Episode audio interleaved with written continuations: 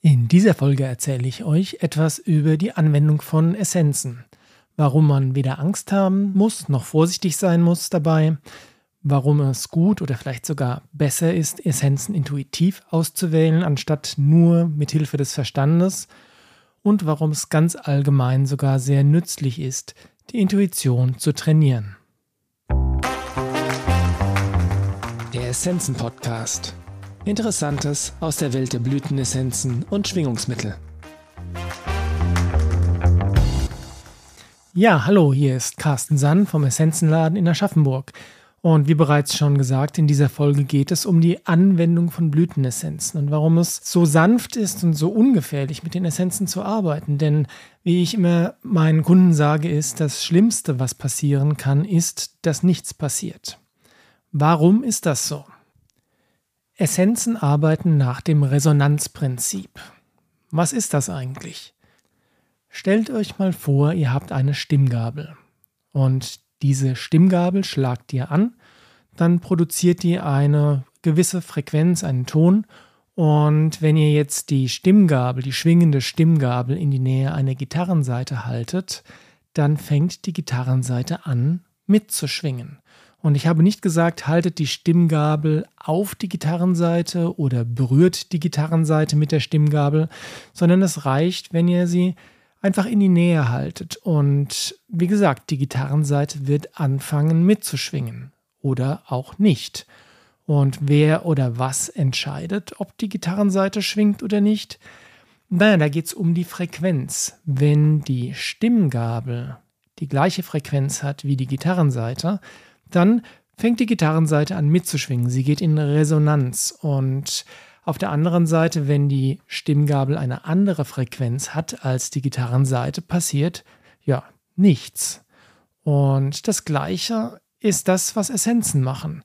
Denn sie gehen mit den Aspekten unseres Selbst in Resonanz, die im Ungleichgewicht sind.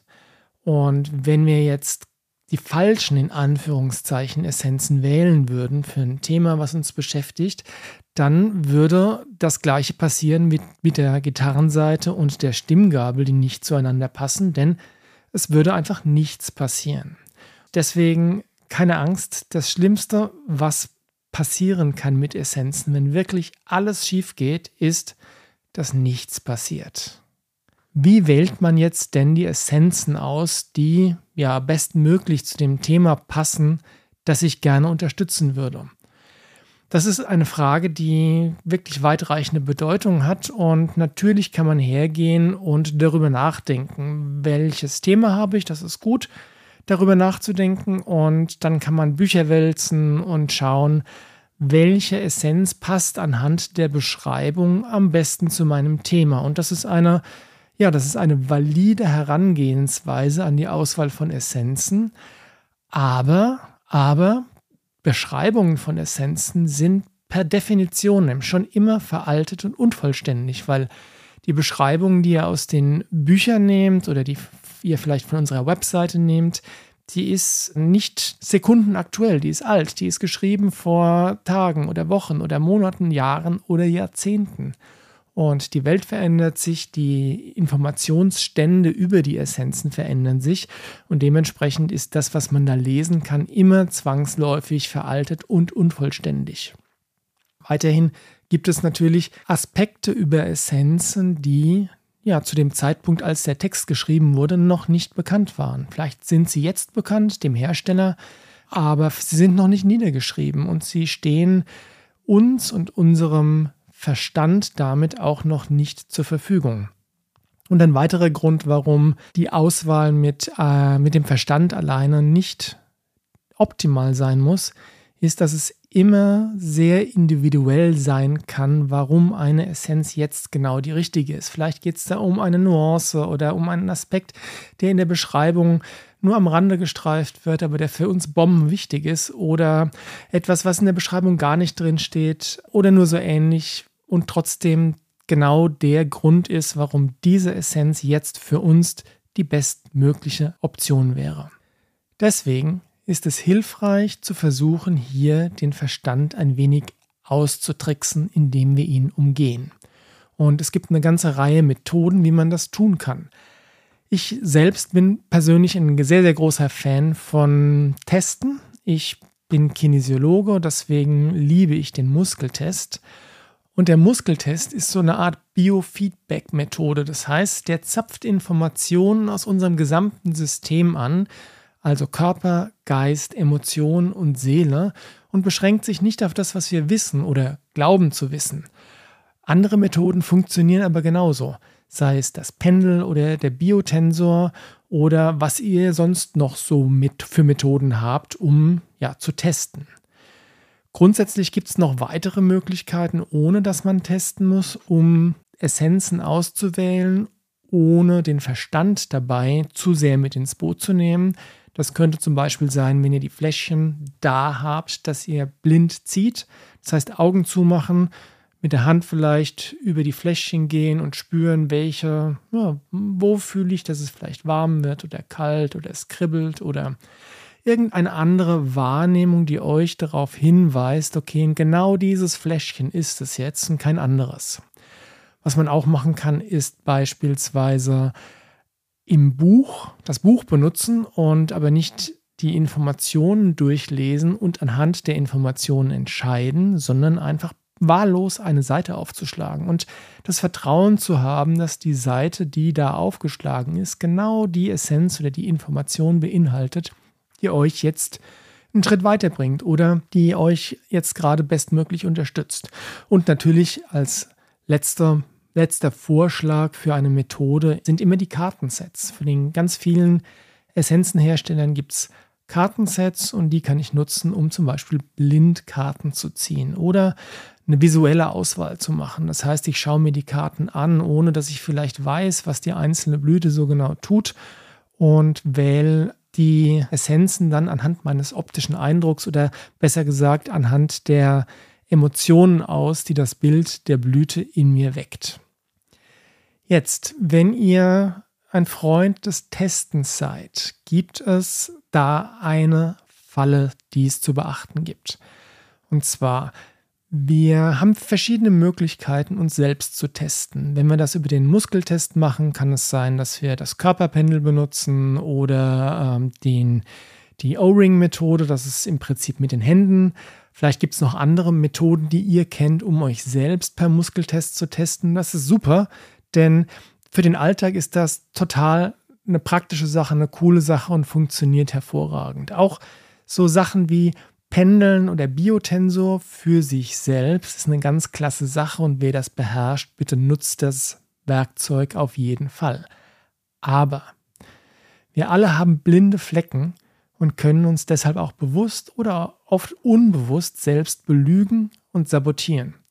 Deshalb wenn es wirklich wichtig wird, wenn es um ein großes Thema geht, um ein Thema, was euch belastet oder schwer beschäftigt jetzt gerade, dann ist immer die beste Lösung, wenn ihr noch jemanden dazu nehmt, der euch testen kann oder der es für euch auspendelt oder der es für euch mit dem Biotensor überprüft. Ja? Alltag, kein Problem, Selbsttest und wenn es mal daneben liegt, ist ja egal, ist ja nicht so wichtig.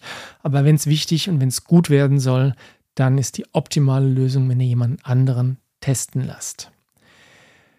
Jetzt habe ich gesagt, die beste Methode, um Essenzen auszuwählen, ist, indem wir den Verstand umgehen und unsere Intuition nutzen. Die Intuition ist was, mit dem wir geboren werden. Das heißt, jeder Mensch hat Intuition.